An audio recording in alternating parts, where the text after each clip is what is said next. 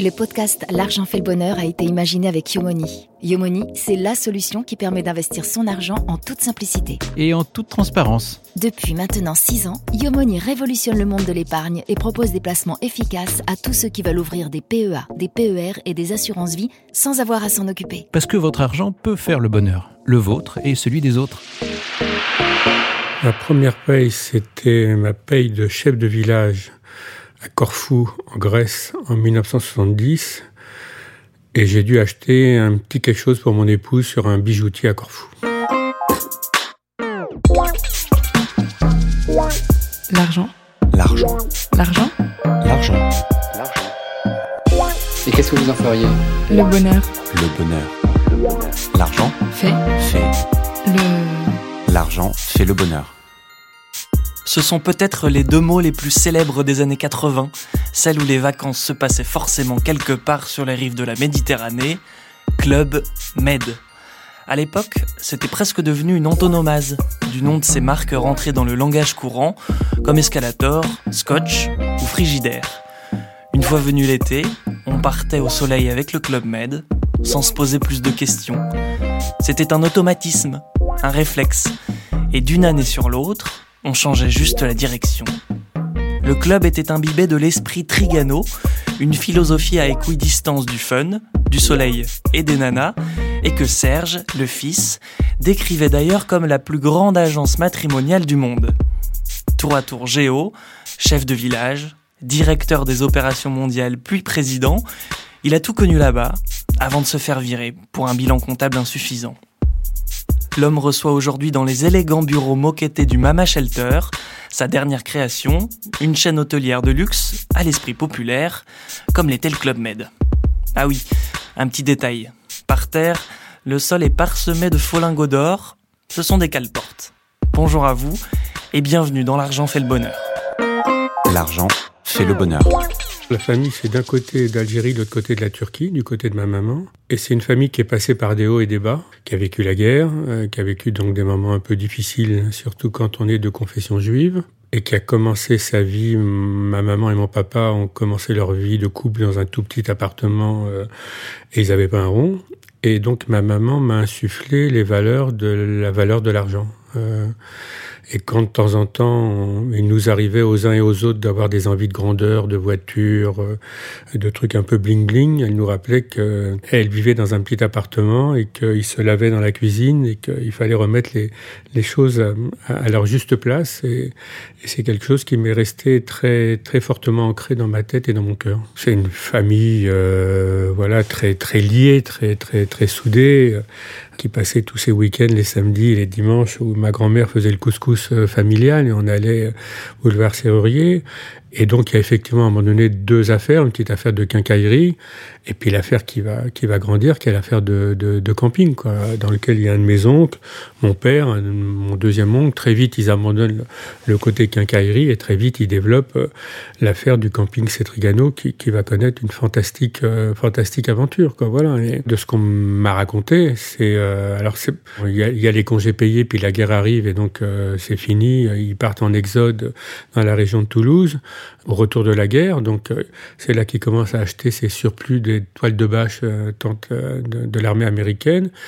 Et la légende veut qu'un jour une dame rentre dans, la, dans le magasin qui était avenue Jean Jaurès à Paris et dit écoutez j'ai envie de partir en vacances, euh, vous pouvez pas me fabriquer un petit abri dans lequel je pourrais être avec mon mari. Et c'est là qu'ils ont commencé à avoir l'idée de créer cette tente de camping pour deux personnes euh, qu'ils ont appelé je crois la Triganette et qui a été le, début de l'épopée de, de l'affaire de camping. On peut dire qu'on a grandi dans une famille qui s'est bâtie une fortune, euh, mais encore une fois, euh, fin de la guerre, mes parents vivent dans un espèce de deux pièces euh, dans, dans, le 20e arrondissement de Paris. Ils n'ont pas un rond, ils se marient dans un dans un café à Montreuil. Enfin voilà, le, début est pas hein, pas glorieux. C'est au début des années 60 que l'argent commence à rentrer.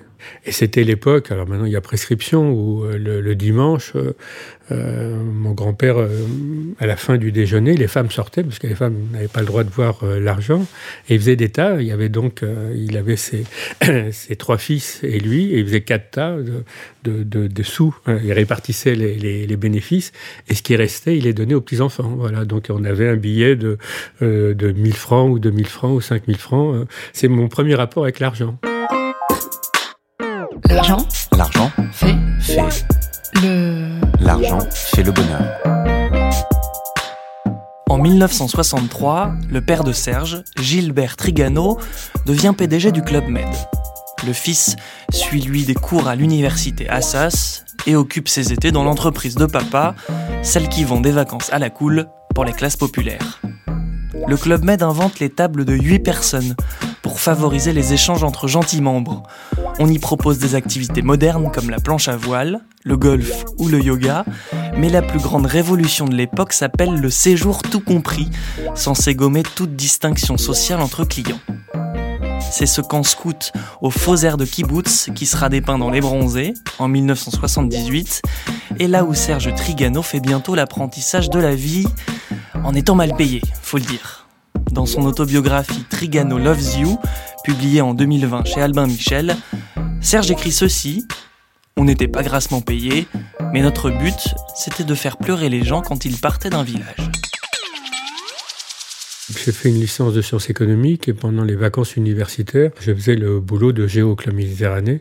Comme je n'étais pas sportif, on me mettait dans les bureaux, à la réception, à la caisse, au, au transit des clients. C'était génial parce que j'étais le fils du patron, donc même si je faisais des conneries, euh, les chefs de village avaient la gentillesse de me le pardonner.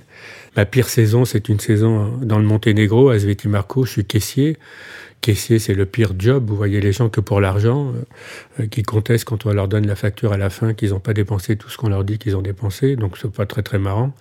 Mais par contre, j'étais avec un chef de village qui s'appelait Gilbert Héron, qui était un conteur et qui tous les midis racontait des histoires. Et j'en garde des souvenirs émus. Et les jours étaient jamais grassement payés. Euh, on était logés, on était nourris, on s'amusait, les gens travaillaient. Mais honnêtement, quand je raconte ça, personne ne peut me croire. On travaillait 18 heures par jour, 7 jours sur 7.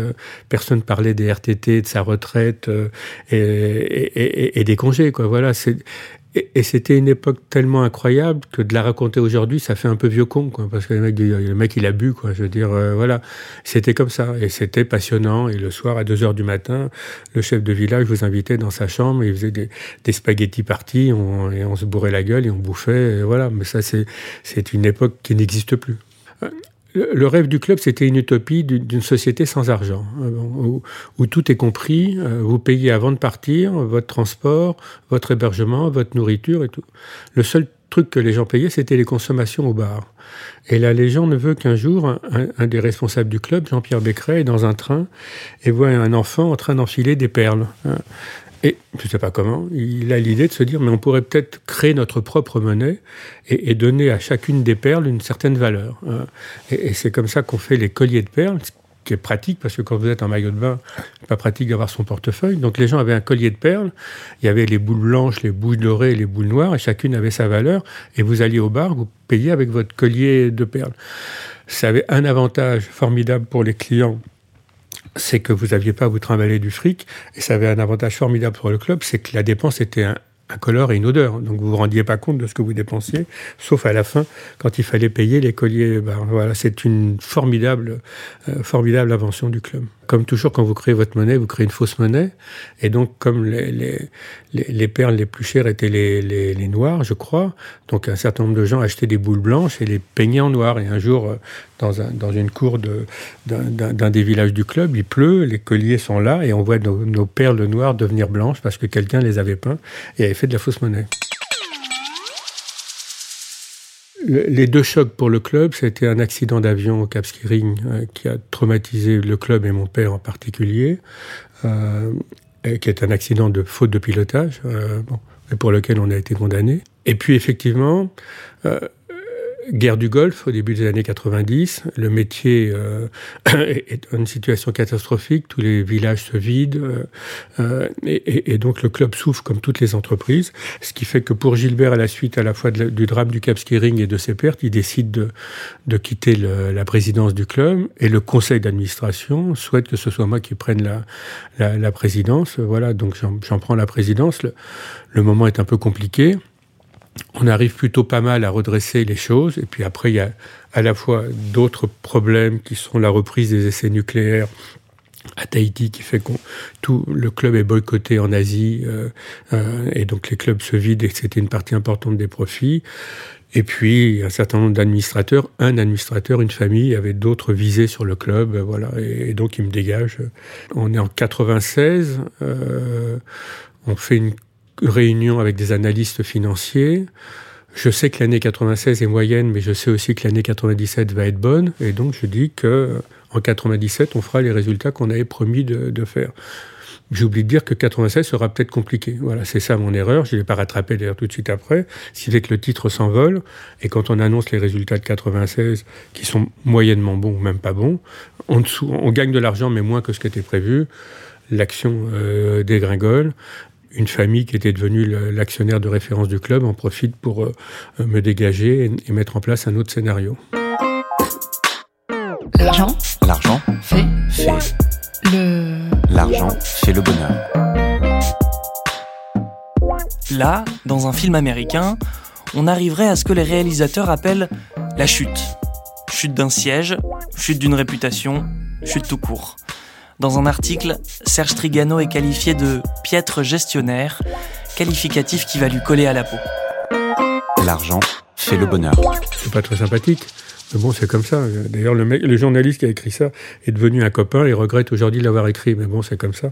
Et c'est resté dans Wikipédia. Et honnêtement, je m'en fous euh, complètement. C'est c'est du passé quand encore une fois, vous avez vécu toute votre vie dans une boîte qui était beaucoup plus qu'une entreprise, qui était votre vie. Bon, et moi je me voyais euh, mourir dans cette boîte et, euh, finir mes, mes, derniers jours. Bon, le jour où ça s'arrête, c'est un choc d'une violence euh, extrême, surtout comme les belles histoires d'amour, quand ça se termine mal, ça se termine très très mal. Bon, donc ça se termine dans le sang, on me traîne dans la boue et ainsi de suite. Donc c'est c'est assez violent. Et effectivement, j'ai lu un peu euh, Phil Knight, euh, l'histoire de Nike, comment le mec arrive avait du mal à faire financer le, le, le projet, comment il se fait avoir, euh, Steve Jobs qui se fait virer de la boîte qu'il a montée et ainsi de suite et qui, est, capable de redémarrer. Donc tout ceci vous, vous donne l'envie de, de, vous battre et ça m'a effectivement un petit peu donné un petit coup de pouce pour faire le Mama Shelter et pour me battre malgré toutes les déconvenues que j'ai rencontrées quand vous avez été viré d'une boîte, vous êtes marqué au fer rouge. Euh, à l'inverse des États-Unis, où quand vous êtes viré, on considère que c'est bien parce que vous allez apprendre de vos erreurs. En France, si vous avez été viré d'autre boîte, c'est que vous êtes un incompétent, un piètre gestionnaire, un nul, et que donc il n'y a aucune raison de vous accorder le moindre crédit euh, demain. C'est ça la, la, règle du jeu. Moi, je quitte le club en 97. On, on tâtonne un peu sur ce qu'on veut faire. Au début des années 2000, on décide de lancer le concept du Mama Shelter avec Philippe Stark. Et ça se termine avec euh, 80 euh, investisseurs, family office, banques et autres qui refusent de, financer le projet en m'expliquant que ça ne marchera pas, qu'effectivement, enfin, ils me disent pas que je suis un piètre gestionnaire, mais enfin, ils me le font comprendre. Et, comme en plus, un, j'avais été viré, et deux, je voulais me réinventer dans un autre métier qui était mon métier de base, euh, il y avait toutes les raisons pour que ça ne marche pas, et donc je me suis fait jeter, et j'ai vécu deux années un peu pénibles. L'argent L'argent fait, fait le... L'argent fait le bonheur. Pour vous faire une petite idée, à l'époque, Serge Trigano veut changer de voiture. Dans la famille, on roule depuis des années en Volkswagen, et plus particulièrement en Golf. Sauf que cette fois, eh bien la banque lui refuse le prêt de 30 000 euros dont il a besoin. Trigano a dépensé la quasi-totalité de ses indemnités de départ du club dans des projets de village vacances marocains qui n'ont finalement jamais vu le jour. Et là, il va avoir une idée. Et si, au lieu de développer à l'étranger, il construisait un hôtel à Paris? C'est de cette idée que naît en 2008 le premier Mama Shelter, traduction le refuge de maman, un établissement tendance accessible aux classes populaires. Le premier bâtiment est construit rue de Bagnolet, dans le 20e, sur un ancien parking tagué, spot à trafic de drogue et prostitution. Dans le métier, on prend Trigano pour un fou. Les, clients du Mama, ils viennent au Mama parce qu'ils ils achètent une philosophie. Euh, c'est pas un service empesé classique comme dans un hôtel traditionnel ou un restaurant traditionnel. Peut-être la force du Mama, ça a été à la fois d'ouvrir les, portes aux populations des villes dans lesquelles on vit. C'est-à-dire que vous êtes parisien, vous allez aller prendre un verre au, Mama, euh, alors que vous n'irez pas prendre un verre dans un Ibis ou dans un Novotel ou dans un hôtel Marriott. Euh, et, et, en même temps, c'est ouvert à tout le monde. C'est-à-dire que j'ai pas beaucoup de fric, je viens en vélo, je peux me payer une pizza à 12 euros et puis un coca à 3-4 euros et, et amener ma copine là-bas. Et puis je peux arriver comme c'est cas euh, tous les soirs avec ma voiture, mon chauffeur, ou laisser la voiture au voiturier et me prendre une très bonne entrecôte, une très bonne bouteille de vin. C'est ce mélange de genres. Donc les rapports à l'argent au Mama, comme dans l'histoire du club, sont effectivement un peu atypiques. Quoi. Voilà, c'est pas un lieu où on va pour se montrer qu'on a du fric. C'est un lieu où on va parce qu'on aime le lieu, parce qu'on aime la vie, on aime la fête et on aime une certaine philosophie de vie quand le club a monté en gamme et a fait des villages de plus en plus chics, on avait gardé ce qu'on appelait à l'époque les villages de cases, les villages polynésiens, qui étaient ouverts à des gens qui avaient moins de moyens euh, et, dans lesquels il y avait la philosophie de vie. Et ça, j'ai tenu à le garder dans, euh, dans, l'histoire du Mama. C'est l'idée de, créer, de mettre en scène des lieux. Euh, c'est de trouver des lieux au milieu de nulle part. Hein. Les premiers villages du club sont au milieu de nulle part, euh, dans des sites qui ne sont pas connus, même s'ils le sont devenus après. Le Mama, c'est pareil, rue de Bagnolet, personne connaissait. C'est créer des lieux qui deviennent des lieux de destination où on va, euh, parce qu'on a été capable de créer un peu de vie. Euh, on a trouvé un designer de génie comme Stark ou, d'autres, et qu'on est bien. Voilà, c'est un peu ça la marque de fabrique de la famille Trigano. C'est sa capacité à apporter du bonheur et à créer des lieux un peu atypiques. L'argent. L'argent. Fait. Fait. Le. L'argent fait le bonheur. Trigano n'a jamais fait des établissements pour les gens riches. D'ailleurs, il porte un discours assez détonnant sur le rapport à l'argent. Lorsqu'on lui a expliqué le concept de ce podcast, il nous a d'abord dit non. Je préfère ne pas m'étaler sur le sujet, qu'il a dit. Pourquoi? Parce que le rapport des Français avec l'argent est un sujet un peu compliqué. Je, suis un peu étonné de notre pays où à la fois les gens sont un peu jaloux de la réussite, et jaloux si vous gagnez 3000 ou 3500 euros, et en même temps s'extasie qu'un grand footballeur qui est plein de talent, que je trouve génial, va, va prendre 50 ou 100 millions par an euh, pour faire son job. J'ai du mal à comprendre. Je, respecte complètement ce footballeur et j'ai aucune, aucune jalousie à son égard. Mais alors, si, si on l'encense, il faut aussi comprendre que, que la réussite, ça peut être autre chose que de gagner 3000 euros par mois, quoi. 3 000 euros, on n'est pas riche. Euh, 3 000, 3 500 euros, on n'est pas riche. On, peut vivre bien, on vit mieux que, que, l'infirmière qui, c'est une honte, est payée 1500 ou 1800 euros. Ça, c'est clair. Mais c'est pas être riche. Euh, être riche, euh, vous prenez le challenge avec les 500 plus grosses fortunes et vous pesez 100, 200, 300 millions, ce que j'ai jamais pesé, ce que je peserai jamais. Ça, c'est vraiment la vraie richesse. Avoir de l'argent, c'est ne pas avoir à compter à la fin de mois. Quand on entend ce qui se passe aujourd'hui par rapport au fric et que les gens, le, le, 10 ou le 15 du mois, ils sont déjà à découvert à la banque, euh, voilà, avoir de l'argent, c'est pouvoir offrir à son épouse, à ses enfants ce qu'ils ont envie euh, et, et, de pas compter. Euh, pas nécessairement d'être très très riche, mais d'être à l'aise. Moi, je considère pas qu'à 3500 ou 4000 euros, on est riche. Ça, je pense que c'est une vraie connerie. Euh, être riche, c'est avoir un vrai compte en banque qui permette de se faire plaisir et de faire des cadeaux aux gens qu'on aime. Moi, j'ai vécu 5 ans aux États-Unis. Vous installez à table, bonjour, je m'appelle Serge, je gagne tant, et bonjour, je m'appelle truc. Les mecs s'en foutent. Enfin, il y, a un rapport à l'argent. Il y a plein de défauts par ailleurs, il y a un rapport à l'argent qui est complètement décomplexé. Ici, demander à un mec son salaire, il passe sous la table. J'essaye, sans, m'étaler, de, d'aider de, de, les autres. Euh, mais voilà, ça c'est mon jardin secret. À titre d'exemple, par exemple, les droits d'auteur du livre, j'ai tout donné à une association, euh, voilà, parce que euh, j'ai pas besoin de ça et puis que ça peut aider des enfants en difficulté. Euh, c'est une association qui s'occupe des enfants qui ont le cancer et je trouvais ça sympa. Je, je crois pas à l'argent ostentatoire. J'ai euh, une petite Fiat 500 et je prends le métro pour venir au bureau parce que je trouve que c'est plus pratique. Voilà, c'est pas mon truc de, m'étaler sur sur de l'argent. voilà, c'est pas partie de mes, mes préoccupations premières. Aujourd'hui, on vit bien. on a une une petite maison en Grèce à Paros. On n'est pas propriétaire à Paris et, et, et ça se passe très bien. L'argent L'argent fait fait. le. L'argent fait le bonheur. Ça se passe très bien. Bon, avant de se quitter, et comme de tradition dans ce podcast, on a demandé à notre invité ce qu'il avait acheté en dernier avant de venir. Ce matin, je suis allé à la boulangerie du Ritz à côté pour acheter les croissants euh, et, et des pains au chocolat pour le staff. Ils étaient très contents. Et voilà, c'est terminé pour ce sixième épisode, alors que Serge Trigano nous amène les croissants à 3 euros pièce du Ritz. Merci de nous avoir suivis, conservez bien précieusement vos maillots de bain et vos colliers de perles, et à bientôt dans L'argent fait le bonheur. L'argent fait le bonheur. Vous venez d'écouter un nouvel épisode de L'argent fait le bonheur, un podcast imaginé avec Yomoni, la solution qui permet d'investir son argent en toute simplicité. Pour en savoir plus sur Yomoni et leurs solutions, rendez-vous directement sur leur site yomoni.fr.